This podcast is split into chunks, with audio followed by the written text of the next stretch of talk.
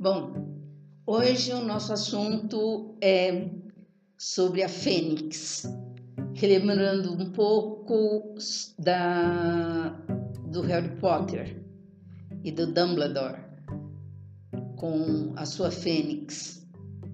Bom, o nome Fênix deriva de uma palavra grega que significa vermelho e remonta à lenda de seu nascimento das chamas purificadoras. Na simbologia,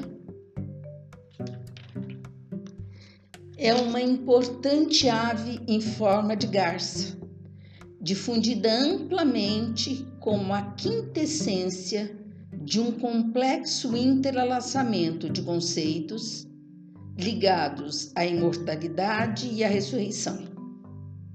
Associada à sua origem, encontramos o pássaro sagrado Benu, ou Benu ou Benhu, venerado no Antigo Egito, em Heliópolis.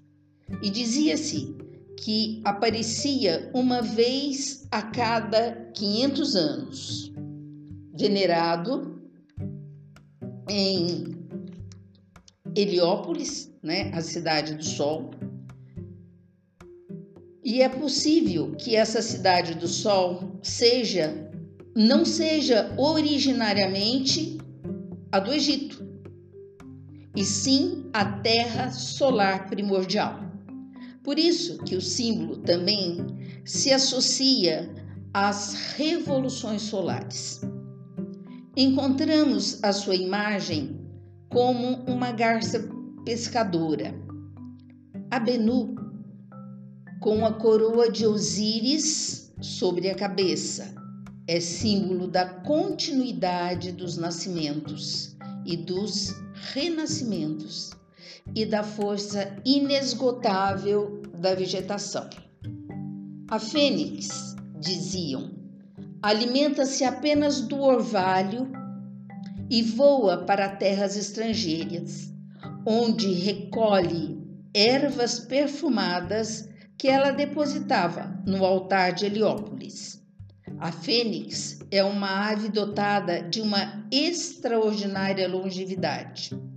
E quando se aproximava a hora de sua morte, ela construía um ninho de vergôntias, flores perfumadas, sobre o altar em Heliópolis e nele ateava fogo, pousando sobre ele, até virar cinzas.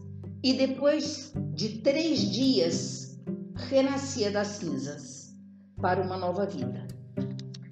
Os padres viam-na coerentemente como símbolo da alma imortal e da própria ressurreição de Jesus Cristo. Os taoístas designam a fênix com o nome do pássaro de Zarcão, sendo Zarcão o sulfeto vermelho de Mercúrio, símbolo da regeneração, que é a obra em vermelho alquímica. Para os alquimistas, ela representa também o aniquilamento e a produção de novas substâncias através da metamorfose da matéria-prima para tornar-se, por fim, a matéria-prima que seria que teria como resultante a pedra filosofal. Na antiga China, a fênix corre corresponde ao lendário Feng Huang, no qual se harmonizam as forças de Yin e Yang, água e fogo, compreendidas aqui como totalidade, apesar do dualismo. É um poderoso símbolo da harmonia conjugal.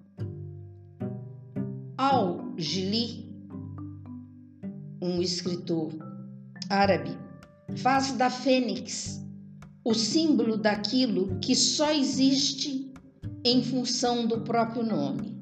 Ela significa aquilo que escapa às inteligências e aos pensamentos.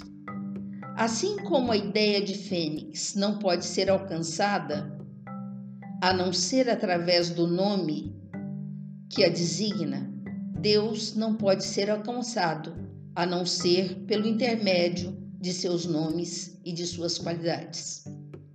A fênix, esse pássaro magnífico, fabuloso e celestial, é ainda símbolo da vontade irresistível de sobreviver, da ressurreição e do triunfo da vida sobre a morte.